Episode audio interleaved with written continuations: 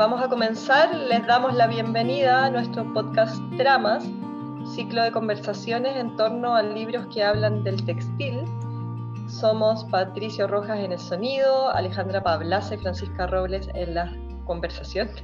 Y hoy día estamos con Marian Meyer y vamos a hablar sobre el libro Tinte Austral. Hola Marian, ¿cómo estás? Hola, bien, gracias. Muchas gracias estar, por estar aquí con nosotras. Voy a presentar un primero yo eh, tu libro, eh, Tinta Austral, eh, Los colores del bosque valdiviano de la región de los ríos. Tú eres autora junto a Catalina Mequis y Juana Palma. Y este libro fue un proyecto financiado por Fondar Regional Conservación y Difusión de Patrimonio Cultural el 2015. Eh, te damos las gracias por estar con nosotros y queríamos para comenzar lo que hacemos con todas las autoras. Les pedimos que brevemente se presenten a, los que nos están escuchando y presenten brevemente su libro. Si es que nos puedes contar un poco de qué se trata. Ya. Bueno, mi nombre es Mariane Mayer. Yo soy tintorera, o sea, me dedico a teñir, básicamente. Hago, tengo una marca de diseño que tiño con una técnica que se llama ecoprint, estampado con hojas y flores. Y hago productos, pero también, sobre todo, hago eh, formaciones a otras personas. Enseño a teñir con plantas. Ya hace siete años que estoy en este mundo de la, de la tintorería. Eh, hago talleres personalizados, grupales, institucionales, y, eso, eso básicamente es mi, mi, oficio. Bueno, Tinta Austral es un proyecto que, como tú decías, fue financiado por el Consejo de la Cultura en su línea Patrimonio Material y lo que pretendía el, el, Tinta Austral tiñendo con los colores del bosque valdiviano, así se llama el proyecto, y lo que pretendía es eh, poner en valor el teñido en base al uso de flora nativa del sur de Chile. Entonces se presenta como una investigación que sistematiza y difunde esta práctica, teniendo también como, como especial énfasis en el uso sustentable y ecológico de los recursos naturales. Eh, decimos por qué, bueno, ¿por qué? Porque la capacidad tintoria de las plantas es algo que nos llamaba mucho la atención eh, y que es, un, es un conocimiento y práctica ancestral con una tradición oral. No hay grandes si, bien es cierto, hay, hay, hay pequeños libros, em, no hay grandes registros de, donde se pueda uno em, indagar en esta práctica ancestral de teñido que es oral. Bueno, Mariana, antes de hablar como eh, en específico de, de esta publicación, em, quería preguntarte un poco, tú que estás conectada justamente desde Valdivia, y que ya eh, llevas un buen tiempo viviendo allá, eh, quería saber un poco si es que, cómo era tu relación con, esta, con estos saberes, con esta, mm, con esta tradición antes de hacer este libro. ¿Tú ya eh, conocías sobre los tintes, trabajabas con estas mujeres? ¿Cómo, cómo parte tu, tu camino un poco antes de llegar a, a hacer este, este cuadernillo? Ah, ya.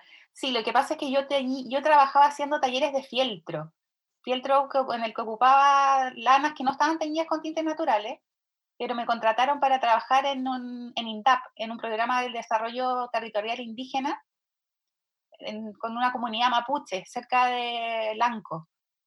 Entonces ahí, en esta, con ellas, yo me empecé a interiorizar, a saber de que existía el teñido con tintes naturales. Me empezó a llamar la atención y como me lo encontré algo tan fascinante que ellas me contaban que se hacía, que sus, sus madres hacían, que sus hermanas hacían, que eh, me empecé a, estudiarlo con una tintorera argentina eh, que se llama Luciana Marrone. Y ahí empecé yo a experimentar por mi parte con tintes naturales y a incorporarlo en mis clases en los campos también. Entonces, como Catalina Mequis, que, es la que, hace este proyecto en, primeramente en, en ella hace tinta austral, pero lo hace netamente con el uso tintorio de las plantas, no dándole tanto un sentido con la textilería ancestral. Y ella se enteró de que hay una niña en la región de los ríos que trabaja con, comunidades mapuche, con tintes naturales y ahí se contacta conmigo porque también me, ve como un buen elemento para poder ayudarla a contactar a estas mujeres, a poder identificar a qué mujeres todavía están ocupando estas técnicas ancestrales.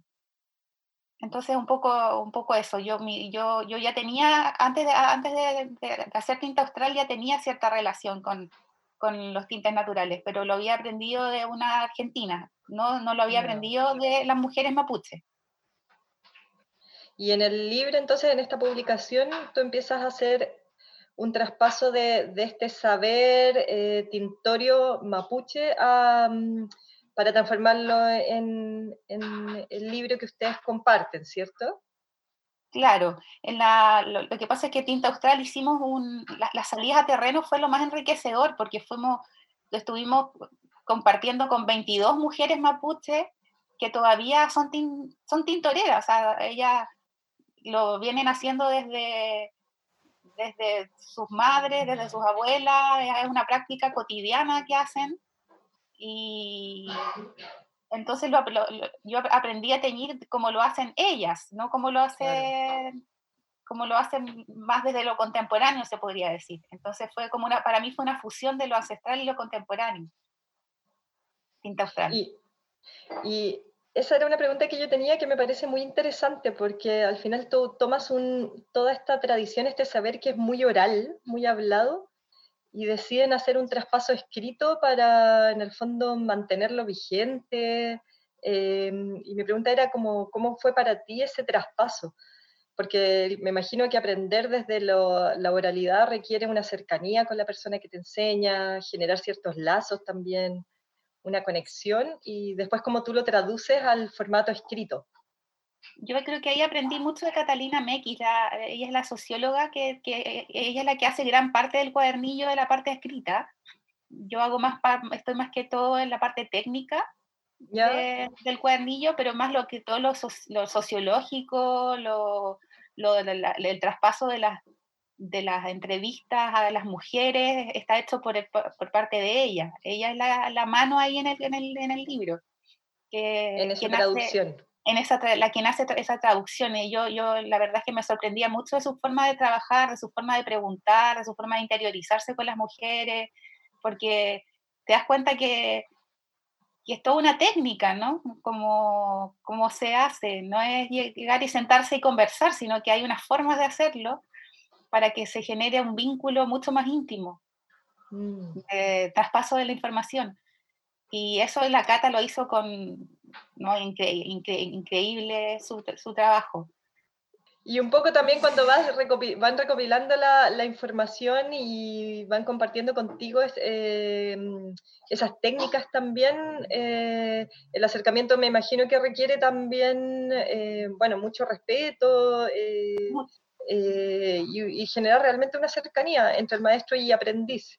Sí, nosotros como, eh, como, por eso te decía, yo creo que los terrenos, haber hecho los terrenos en Tinta Austral, que es haber ido a las casas de las mujeres a compartir con ellas, fue lo más significativo, porque fue lo más íntimo, lo más cercano, lo más donde ves desde, desde tan cerca cómo se generan esto, estas dinámicas, ¿no? Como... Mm y donde, donde eres capaz de ver cosas que, que si te las cuentan solamente es distinto a que estarlas viendo ahí mismo, cómo se mueven, cómo conversan, cómo se ríen, cómo, no sé, habían cosas muy sutiles que solamente el hecho de estar ahí en terreno viéndolas nos, no, no, no, nos llenaban el corazón. Qué maravilla. Oye, y, y entre mujeres en, en, en, la técnica que cada una manejaba, eh, habían algunas diferencias, así como, no sé, me imagino que, que para poder como traspasar esta información a un cuadernillo como más técnico, tuviste también que recoger como de los saberes y las, las, las formas de hacer de, de, de distintas mujeres. ¿Cómo, ¿Cómo lograste hacer eso? ¿Cómo juntaste esos Eso fue también, ahí, ahí sí pude participar más en el tema de la sistematización, porque nos dimos cuenta que se, había mucha información que era transversal para todas, como de formas de teñir que eran, que todas sabían lo mismo, o sea, que te das cuenta que e, es una información que es así, que viene así hace tantos años y no ha cambiado nada, desde quizás miles y miles de años, que, formas de teñir que han sido siempre iguales, pero claro, habían algunas cositas como formas de fijar el, color de la lana, por ejemplo, como pequeñas metodologías que se hacían distintas entre unas y que variaban entre unas y otras. Por ejemplo, unas fijaban el color con ceniza y otras fijaba el color con orina fermentada, la otra con fierro, pero, pero la verdad es que si les preguntabas a una si sabía que, cómo se fijaba el color, todas sabían que se fijaban de todas esas formas también. El tema ah, es que algunas lo hacían y otras no lo hacían. Entonces mm. lo que nosotros tuvimos que hacer es decidir las que, las que más se repetían de las formas que, se, que ellas decían, las que más se repetían fueron las que yo utilicé para teñir, porque yo teñí en base a lo que ellas más decían. Mm. Entonces, eh, lo mismo pasó con la, con la sistematización de las plantas, porque nosotros les preguntábamos con qué plantas tenían y se generó una lista, un listado de por lo menos 40 plantas, pero nosotros nos quedamos con las 22 plantas más nombradas por ellas. Teníamos con 22 plantas. Entonces también ahí hubo que hacer una, una, selección, una sistematización de las plantas tintorias que ellas más nombraban. De las que sentían que eran más representativas porque las mencionaban más veces. Esas, claro, las, las que más veces se mencionaban, habían algunas que todas mencionaban, o sea que era, mm. es súper bonito eso porque te das cuenta de que todas saben, no es algo, no, no, es algo común, la, la nalca, o sea, nadie, nadie, nadie se iba a sorprender de que la nalca tiñe, todas sabían que la nalca tiñe, que el michay tiñe, que los frutos de la rayán, que, no sé, y también habían otras plantas que solamente algunas nombraban y otras no nombraban, entonces tuvimos que ahí quedarnos con las que las que más se repetían. Lo que llama mucho la atención del libro, o a mí personalmente, es que además de ser muy meticuloso en la enseñanza del oficio tintorio, ustedes plantean la necesidad de que este oficio sea sustentable.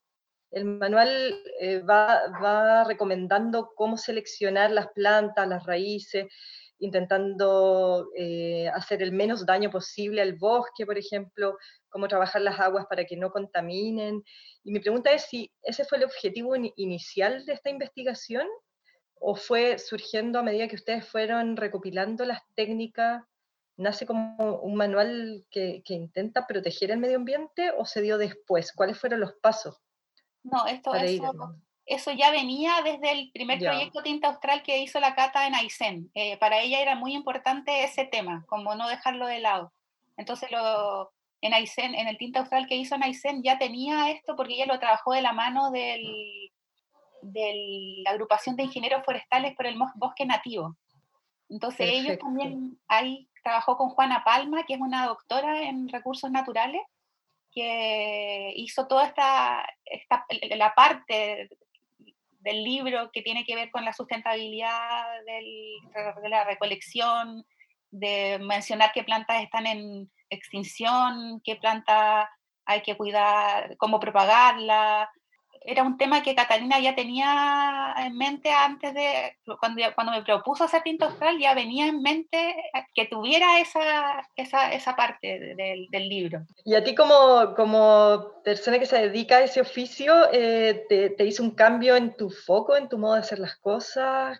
¿Cómo fue para ti como reenfocar tu investigación teniendo en cuenta eh, la sustentabilidad?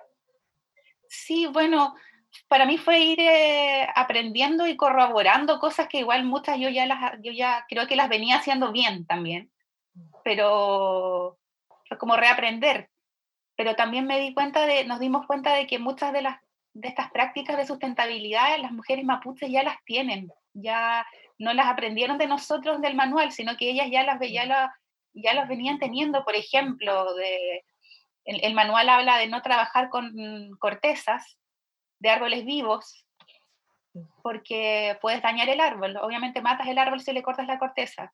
Y ellas, eh, cuando trabajaban con corteza, hacían siempre mención, tratamos de sacar la corteza de árboles caídos.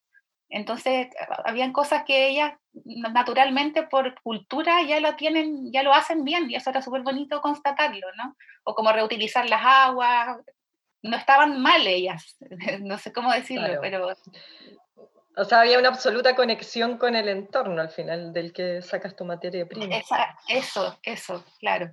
Pero también está la parte de la de, igual está re buena porque habla de datos em, para las personas que vayan a utilizar posteriormente el cuadernillo como cuánta planta recolectar de cada, cuánta hoja recolectar de la planta, cuántas flores, eh, no, no, recolectar del mismo individuo si tienes más individuos cerca, hay, son pequeñas recomendaciones que le ayudan a la persona que vaya a ocupar el libro de tinta austral después también.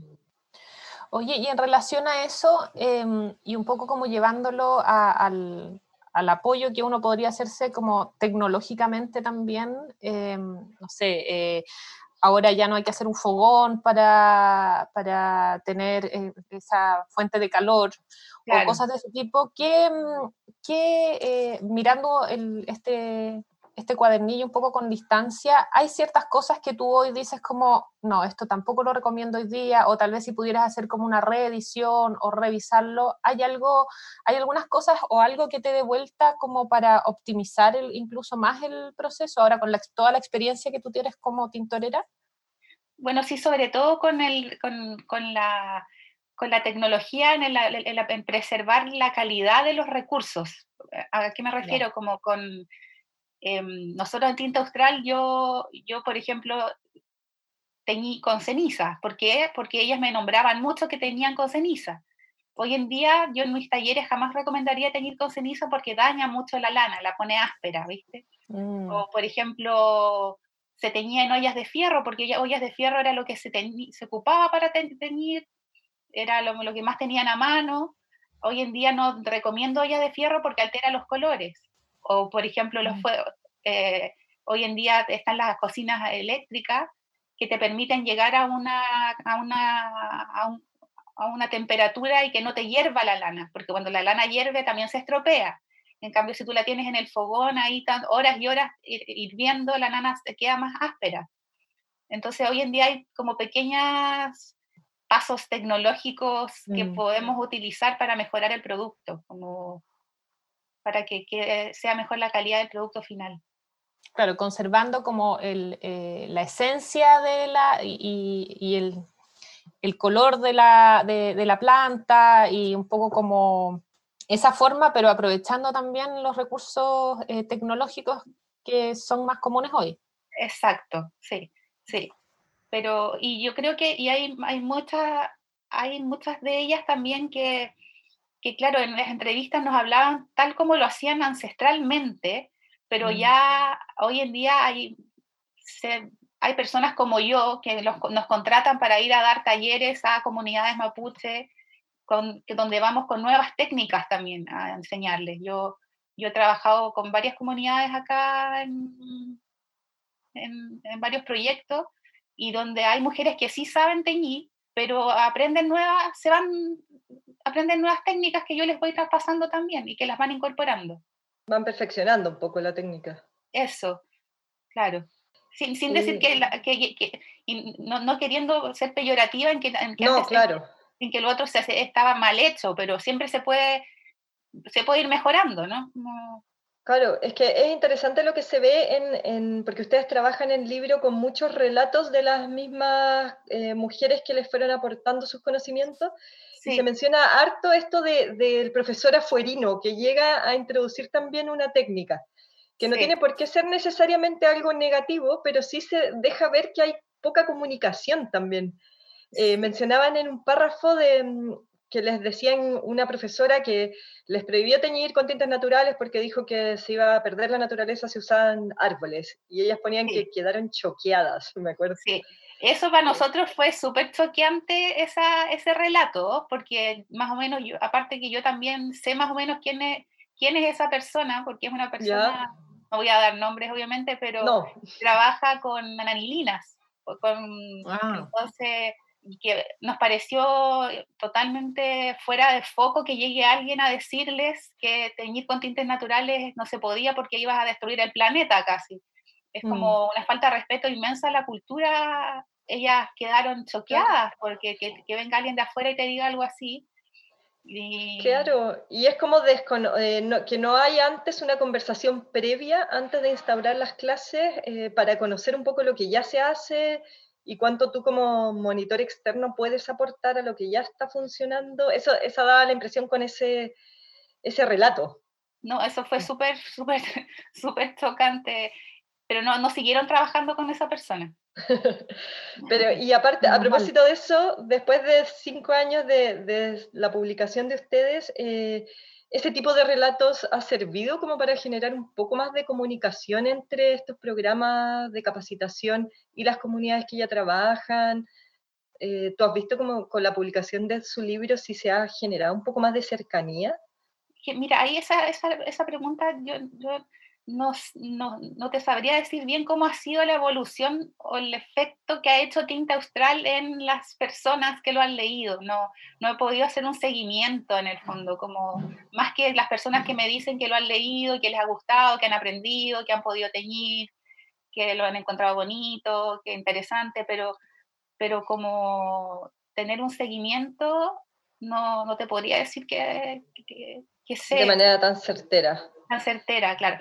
Claro, lo, lo, que sí te puedo decir es que yo he seguido haciendo talleres y aplicando, aplicando cosas de lo aprendido, contando también siempre las anécdotas de lo que vivimos en Tinta Austral, eh, hablando de las mujeres que, que, nos, que, nos, que nos compartieron sus saberes, de estas recomendaciones de, de recolecciones sustentables, siempre también las hago hincapié, siempre trato de aplicar el libro Tinta Austral en mis talleres. Sí, yo encontré muy entretenido esto que describen cada planta o planta o árbol y hay un espacio para pegar tu propia hojita. Sí, sí. Por eso digo que a pesar de estar virtual, es como un libro que te invita a, imprimirlo, a llevarlo, como a rayarlo, a poner anotaciones. Claro, como un cuaderno registro, una bitácora. Claro. Sí, eso era súper bonito cuando de repente iba, iba yo al campo y, verlo, que las artesanas lo hacen, lo tenían así como con sus muestras de colores, con su hojita, eso te, alegra el corazón. Ah, y, ya lo estaban interviniendo, anotando. Sí, claro, muchas. Ah, qué bueno saber eso, porque se transforma un poco como un, eh, ¿cómo se dice? Un libro de cocina, de recetas. Sí, claro. Es que, es que los, tintes naturales son como muy parecidos a la cocina en cuanto. Y además que van hablando, por ejemplo, hablaban harto del barro, que era un barro que decían que salía de cierta grieta, y yo no sé si se puede ya, se sigue eh, consiguiendo ese barro.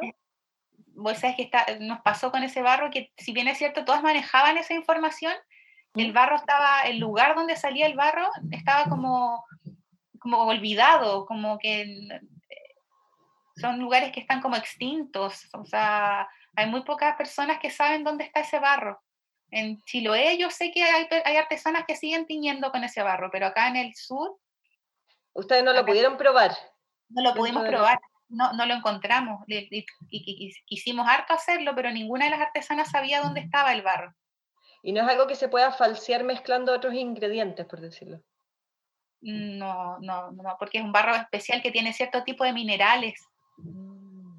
Ese, ese tipo de elementos lo encuentro muy interesante. Y que tú digas que eh, después el librito se está usando realmente en la práctica, también es algo que, que encuentro interesante de destacar por el carácter de cuadernillo que le dieron a la publicación como de, de, rayable, de no inmaculado, ¿cachai? No libre. Claro, claro, claro. Sí, pues de rayable, de, de, que escriban, de que pongan sus, sus lanitas. Me acuerdo de haber visto que ponían lanitas teñidas ahí, pegadas ahí, del color que te da la planta. Claro, y me imagino que si está en la cocina cuando vais tiñendo también se ensucia un poco. Bueno, como lo que pasa con los cuadernos que uno tiene en el taller, pues. claro, con los recetarios y que efectivamente se use, que no sea simplemente un libro en el que está registrado un montón de información maravillosa, sino que también se traduzca al hacer. También eh, hay, en, el libro comentan que mm, todos estos conocimientos que son como tan ancestrales y de, eh, tanta herencia, em, y el conocer sobre el bosque, el conocer sobre como la riqueza eh, de, de, los tintes, de las medicinas, de la cocina, Em, fue, es, mirada por, los propios mapuches como algo eh, como de alta estima, es algo que se estima mucho. Sin embargo, comentan también que muchas, muchas mujeres no le enseñaban em, a teñir a sus hijas por el estigma que, carga ahora en la cultura eh, chilena el, mm. ser, el ser mapuche y tampoco les enseñaban su lengua. Entonces, ¿cómo, ¿cómo, con ese grado de, porque por un lado entre ellos mismos existe una gran valoración, pero para el externo es incluso como algo, un, eh, algo que podía ser, podría ser un conflicto al salir. ¿Cómo fue la llegada de ustedes a donde estas mujeres eh, ¿Cómo fue esta, estas ganas de ellas de compartir esto? ¿Fueron, quisieron, tal vez en algún momento ustedes tuvieron que hacer como un trabajo un poco más largo eh, para explicarles lo que querían hacer? ¿Cómo, ¿Cómo funcionó eso? ¿Quisieron colaborar o cómo lo viviste tú? No, sabes que nosotros teníamos la misma, los mismos reparos al principio, como que, que, piensas tú, como, como cómo nos recibirán, si les interesará compartirnos esto estos saberes que para nosotros son tan significativos, pero pensábamos que para ellos quizás podían no serlo, pero todas nos recibieron con los brazos abiertos y mostrándonos su cultura como con mucho interés, pero también al principio se notaba como con esta incredulidad de que para nosotras sea algo tan importante, mm. como en el fondo como al principio eh, se mostraba más tímida, se podría decir, porque no, no, entendían que, por qué habían estas niñas de afuera que les venían a hacer estas mm. tantas preguntas con fotografías, con video, que como nosotros dándoles a entender a ellas que lo que estaban haciendo era algo tan importante, ¿no? Mm, y, y, eso ellas lo, lo, lo, valoraron un montón y, a, medida que se iba dando el, el taller, o, sea, la instancia de compartir, se iban las veíamos como se empoderaban de su, de su propia información. Mm. Como, como, wow, se daban cuenta, en realidad lo que estoy haciendo es algo valioso, ¿no? Como hay personas que lo valoran y lo valoran más que yo misma. Claro. Y eso es lo que yo veo ahora, sí, que lo encuentro algo súper positivo, es que hoy en día en las artesanas textiles mapuche, el hecho de teñir con tintes naturales es algo súper valioso, como se valora mucho más eh, les, gusta y, saben que tiene valor para el consumidor también, como está, está poniéndose más en boga y se está volviendo a entender de que es algo importante de mantener y de seguir haciendo. Y es algo relacionado, además de un color resultante, también a, bueno, a, a, toda una tradición, me imagino.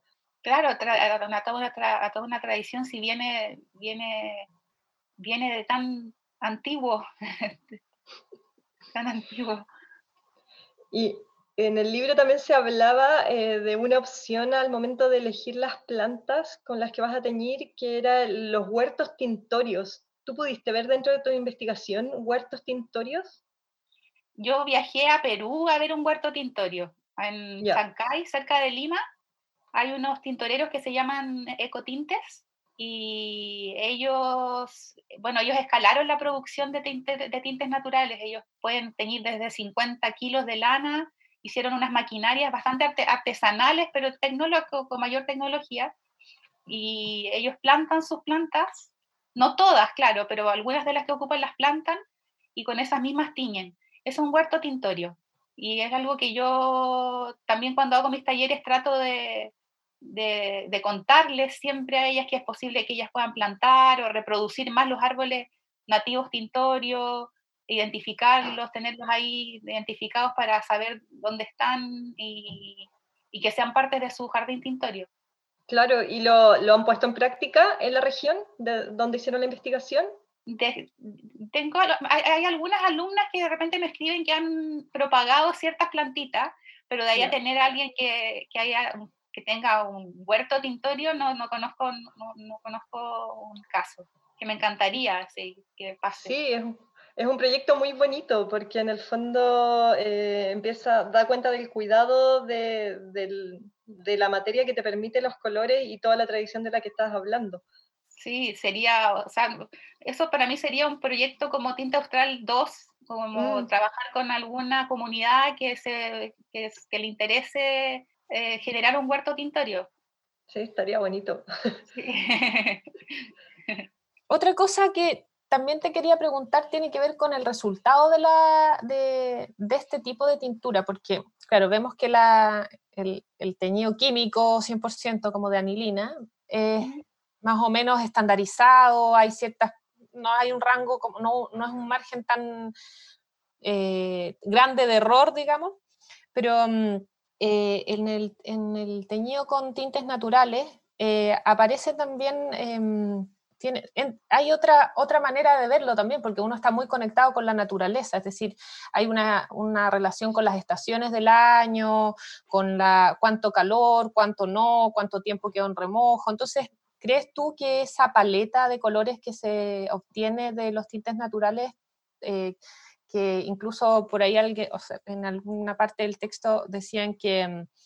Eh, eh, rezaban incluso para que el color salga, salga como, que, como, como se espera, eso también podría ser algo como un valor, eh, digamos, como cromático en, este tipo de tintura.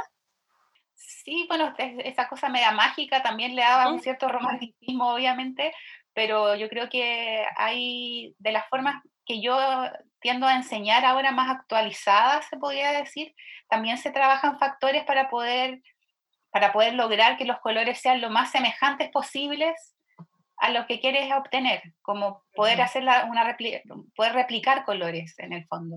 Eh, eh, existen formas de, poder hacerlo, como poner atención a los tiempos, a las épocas, hacer fichas de recolección, eh, como registrar datos. O sea, es posible que tú puedas replicar los colores si tienes ciertas consideraciones a la hora de teñir. Entonces, la idea es tratar de que poder tener un mayor, mejor manejo estratégico del color. Como ojalá que en el color no te, no te la gane tanto, sino que tú puedas lograr tener el color, llegar al color que quieres efectivamente llegar con el maqui eh, o, con el pillo pillo, qué sé yo, como el canelo, saber que si el, el, canelo me da un amarillo oro, yo puedo teñir cuando quiera y obtener un amarillo oro y no un amarillo que no sea amarillo oro, eh, existen formas para poder hacerlo.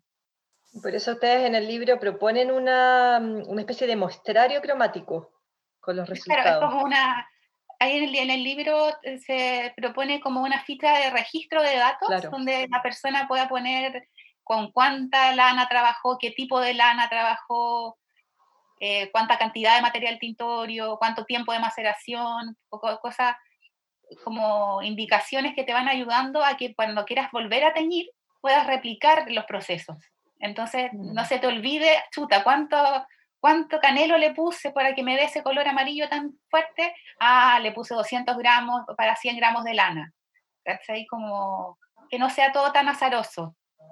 Claro, ir primero probar como mágico, me imagino, el encuentro y después ya ir tomando el control un poco de esta de este laboratorio.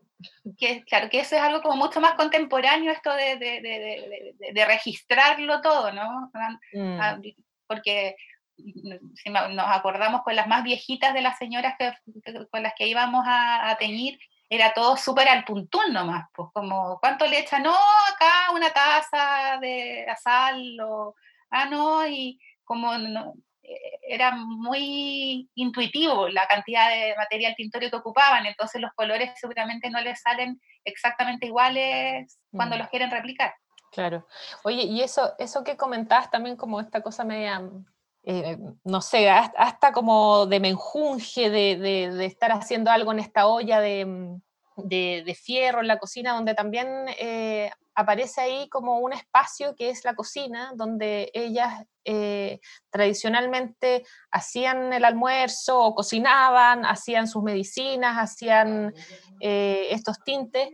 ¿Tú crees también que, mm, este tipo como de, publicaciones, de, investigaciones, em, también desde lo muy femenino, porque en, otras conversaciones también eh, de, este, de, este, podcast hemos, eh, visto cómo, hemos visto cómo hay tan poca información y tan poco estudio eh, sobre la, tradición textil y las cosas que en definitiva hacían las mujeres en sus cocinas.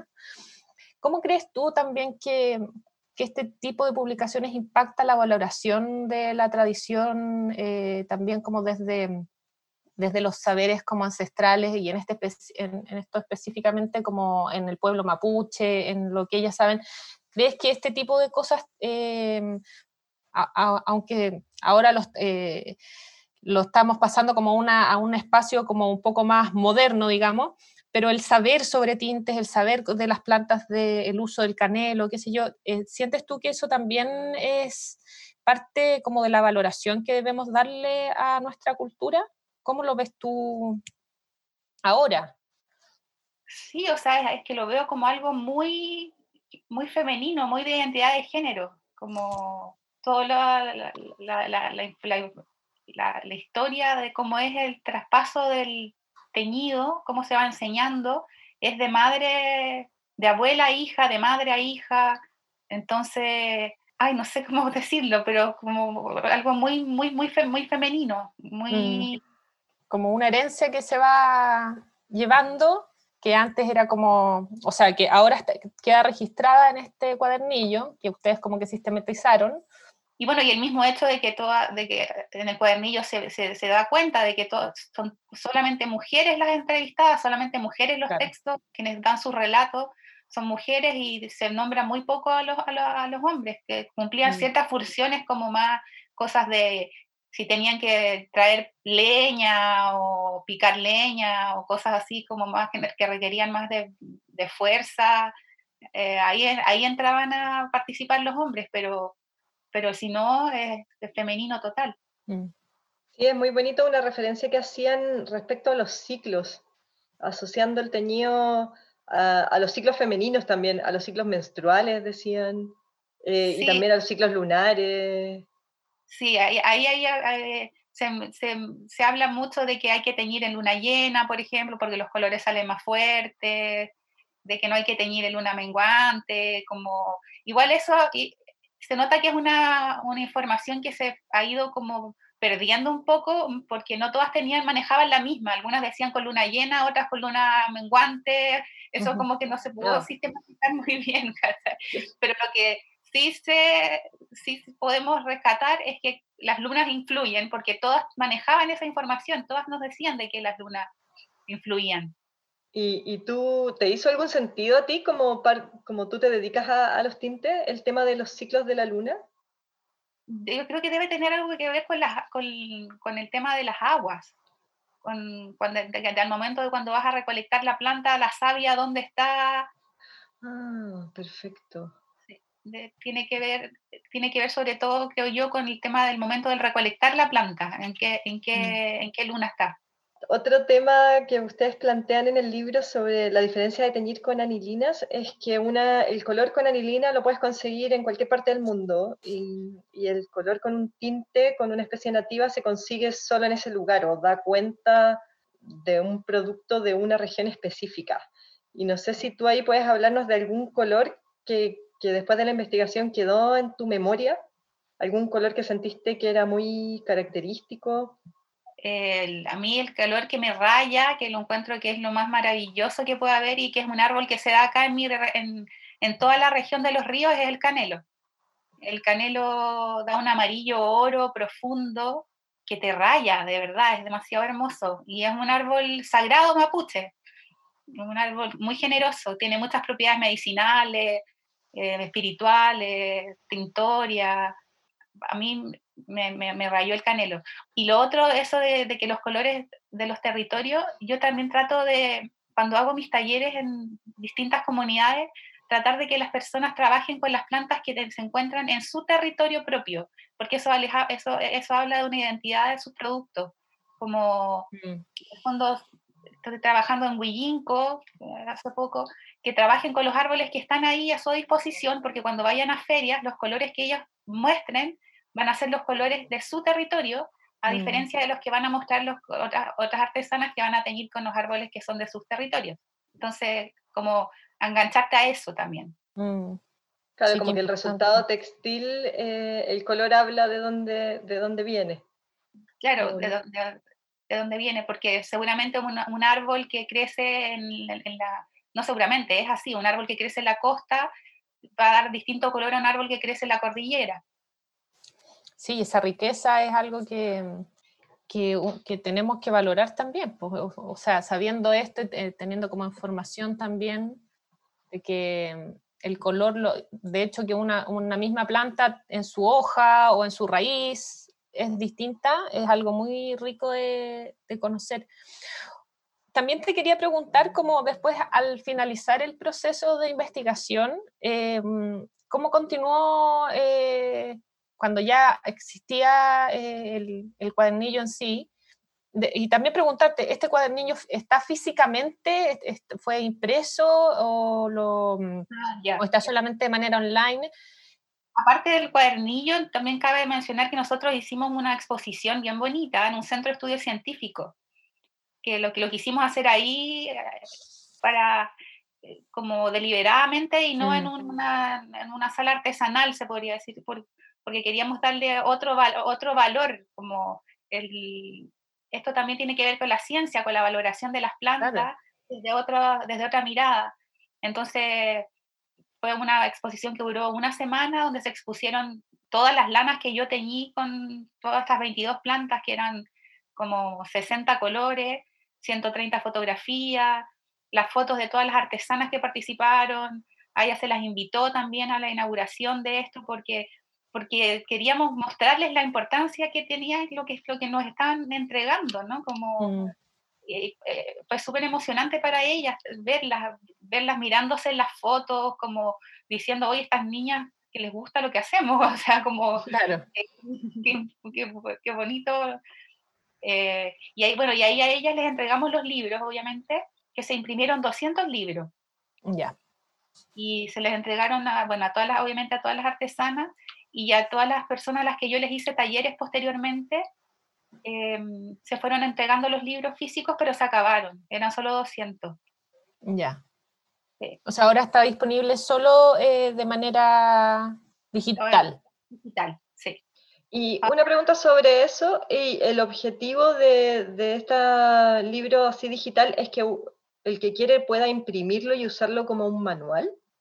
Claro, en el fondo es como que es como eh, que, lo, que, lo, imprima, lo use como un manual, o que lea la historia, porque también está escrito ahí lo que escribe Catalina Mequis, en el fondo, lo más sociológico, mm. como de los tintes, la historia de los tintes. Claro, pero respecto al diseño es con ilustraciones lineales, en blanco y negro, y es un diseño... Ah. Eh, me imagino como formato descargable, o puede que me equivoque, pero me dio esa sensación como casi como fanzine, pero un fanzine mucho más completo. Pero... Sí, no, si tienes razón, es, la idea era eso, que sea, por, eso, por eso le pusimos, no, nosotros no lo llamamos tanto libro, sino que es más como un cuadernillo práctico. Claro. Mm. Un cuadernillo práctico que, o sea, que lo puedas imprimir y tener las fichas ahí de las plantas para poder teñir y ir registrando tus datos. Claro, porque eh, para los que están escuchando y no lo han visto, es bastante interesante porque es un formato así, como que, uno puede, bueno, o leerlo o imprimirlo en una impresora casera eh, con ilustraciones eh, lineales, sencillas de imprimir, pero es blanco y negro, claro. En blanco y negro y muy completa toda la información mm. de la zona y, y muy completo también los procesos que ustedes proponen para hacer las pruebas y después para sistematizar la práctica. Sí. Eh, da la idea como para un investigador, eh, como un aventurero, que va un explorador. Claro, sí.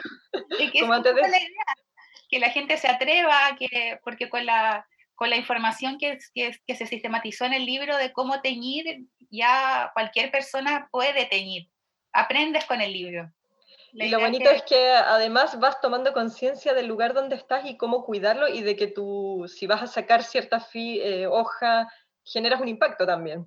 Es, como muy completo en ese sentido. Hablan también en el libro sobre cómo mm, de los efectos afuerinos dentro de un territorio. Por ejemplo, hablan del caso de la hoja de zanahoria, que sería como una planta que no es nativa, sino que se introduce porque tiene un cierto valor eh, forestal alimenticio. Pero que de la zanahoria también se puede conseguir un tinte en el fondo. Sí. Entonces mi pregunta es, ¿cómo ves tú esta convivencia entre lo tradicional y, lo externo, lo que entra, si es que es necesariamente corrosivo o si es que hay una retroalimentación, si es que puede ser constructivo? Yo lo encuentro que es totalmente positivo, o sea, es, más, eh, yo cuando, en mis talleres hago bastante énfasis en los recursos En los desechos orgánicos. En los desechos orgánicos, ah. eso.